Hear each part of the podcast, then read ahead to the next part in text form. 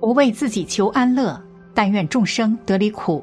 大家好，这里是禅语，禅语伴您聆听佛音，平息烦恼，安顿身心。佛教认为，人是具有轮回的，死亡并非人的生命终点，而是一个新的轮回。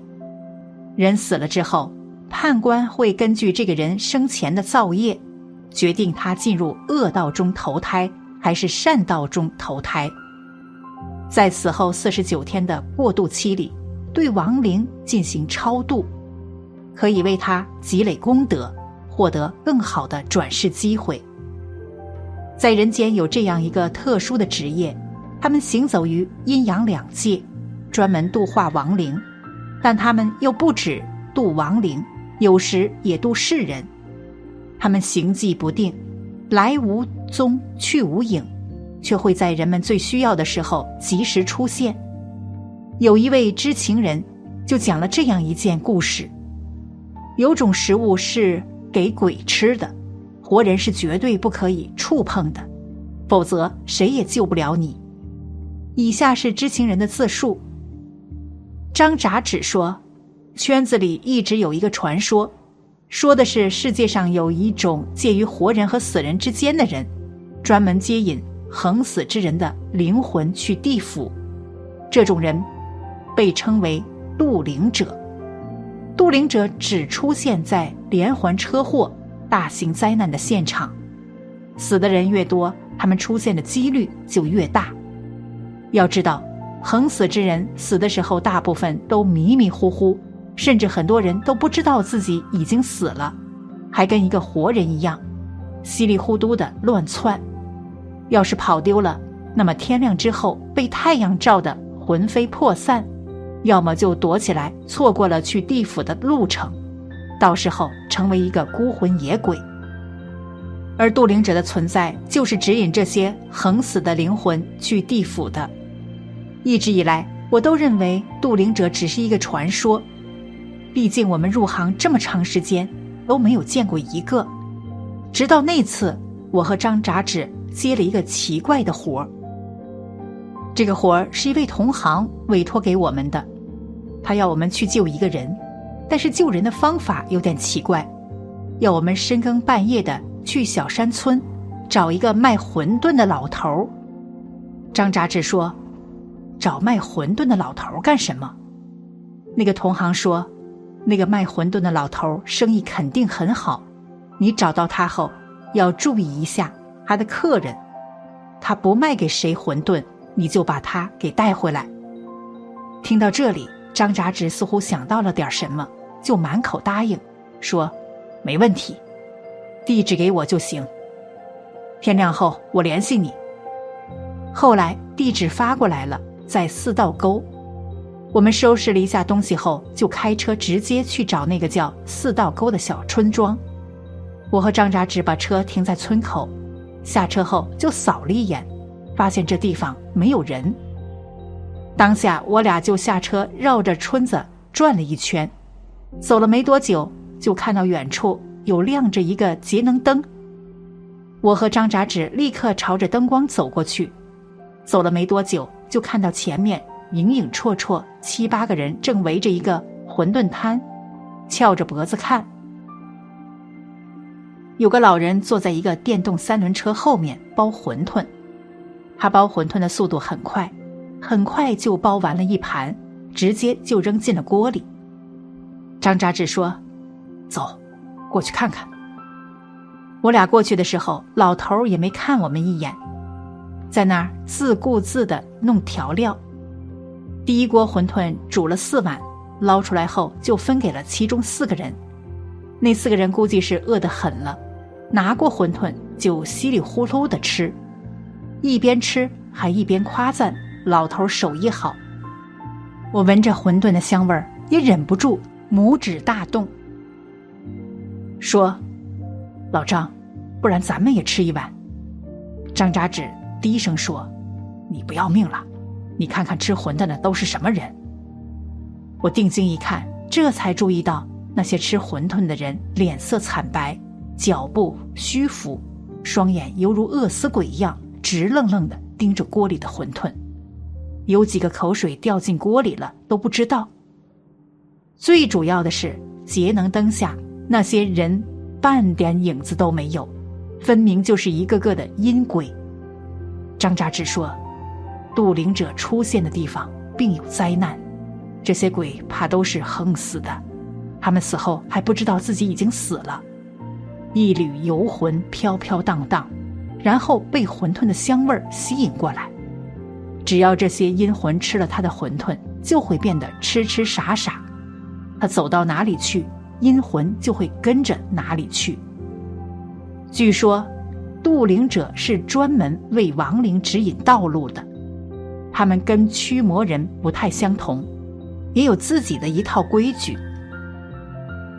顿了顿，老张又说：“这一碗馄饨，死人可以吃，活人不能吃；阴魂可以吃，阳魂不能吃。待会儿咱们在这看看。”老头要是不卖给谁馄饨，那人就是咱们要带走的。当下我就和张扎纸在旁边静静的看，再也不提吃馄饨的事儿了。过了几分钟，第二锅馄饨又出来了，几个亡魂急不可耐的冲上去，端着馄饨就开始吃。此时馄饨摊上突然有人不满的说：“老爷子，你什么意思啊？我又不是不给你钱。”干嘛不卖给我吃？说话的是一个穿着休闲装的男生，看起来也就十七八岁。他可能饿得很了，想吃馄饨，不成想，人老头却没给他。当时我和张扎纸就精神一振，心说：“正主来了。”那老头说：“卖完了，没你的份儿了。”那男孩就不乐意了。说：“老爷子，没你这样做生意的，赶紧的，我就要一碗，我饿了。”老头抬起头来，冷冷的说：“我家的馄饨你吃不起。”其实这句话在我和张扎纸看来一点都没错。要知道，谁吃了馄饨，灵魂就呆呆傻傻的，什么也不知道了。可当时那个男孩却认为老头说他没钱买馄饨吃。加上这孩子年轻气盛，最要脸面，当场就怒吼一声说：“我怎么就吃不起了？欺负我没钱是不是？我跟你说，你家这馄饨我还是吃定了。”那老头可能是有点不耐烦了，冷冷的说了一句：“找死！”然后顺手就递给他一碗馄饨，说：“吃吧，吃吧，吃完了好上路。”我俩一看，那男孩伸手要接馄饨吃，就知道要坏事儿，于是赶紧冲出去，劈手就打翻了这碗馄饨。小男孩被打翻馄饨后，顿时就怒了，说：“嗨，你俩谁呀？赔我的馄饨！”张扎纸伸手一点，直接点在了小男孩的额头上，顺手拿出一个玻璃瓶子，兜口一收，就把小男孩给装进了瓶子里。抓一个刚死的亡魂，对我俩来说，其实算得上是熟门熟路。张扎之把玻璃瓶子放在了怀里之后，就跟卖馄饨的老头说：“老爷子，您这事儿办的不地道了吧？你知道人家还没死，干嘛还让他吃你的馄饨？”后来我才知道，这小孩其实就是我们要救的人。他虽然三魂七魄飘飘荡荡，不知所踪。可是身体却已经被那位同行用手段护住了，尚未完全死绝。这种人其实是介于生和死之间的，向前一步就是死亡，向后一步就是活路。卖馄饨的老头早就看出他身体尚未完全死亡，有意要放他一条生路。谁成想这傻孩子自己作死，非得要吃人家的馄饨，不让吃还闹腾。这个老头不想跟着孩子啰嗦，干脆就递给他一碗馄饨算了。如果我俩不赶紧拦着，孩子吃掉了馄饨，一缕幽魂飘飘荡荡，就再也无法活转回去了。到时候只能去地府受苦受难了。卖馄饨的老头早就看见我俩在旁边鬼鬼祟祟，这下见我俩出来，就哼了一声，说：“哼，他自己早死，怪得谁来？”张扎志说：“渡灵人渡的是阴魂亡灵，这孩子明明还有一线生机，你却毫不犹豫的想要把人家当成厉鬼处理了。不过好在孩子没事，我也不跟你计较了。这孩子我带走，那些阴魂你来超度，如何？”老头翻了翻白眼，说：“打翻我的馄饨，摔碎了我一个碗，就这么走了？”张扎志不卑不亢。说：“老爷子，你想怎样，直接说就行。”老头拍了拍手，掸走了手上的面粉，说：“你看我包一碗馄饨也不容易，碗也被你摔碎了一个。这样，你赔我两千块，咱们就这样算了。”我瞪大眼睛说：“两千块，老爷子，你这是金饭碗啊！”张扎志蹲下身子，捡起了一个碎片，仔细看了看，就说：“这是用死人骨头制作的碗，里面还混合了阴龛泥，还有制阴草。嗯，两千块钱不贵，老鬼，拿钱。”我这才明白过来，陆灵人的馄饨不简单，其实用的碗筷也不简单，被我一巴掌拍碎了。人家不要赔偿才奇怪呢。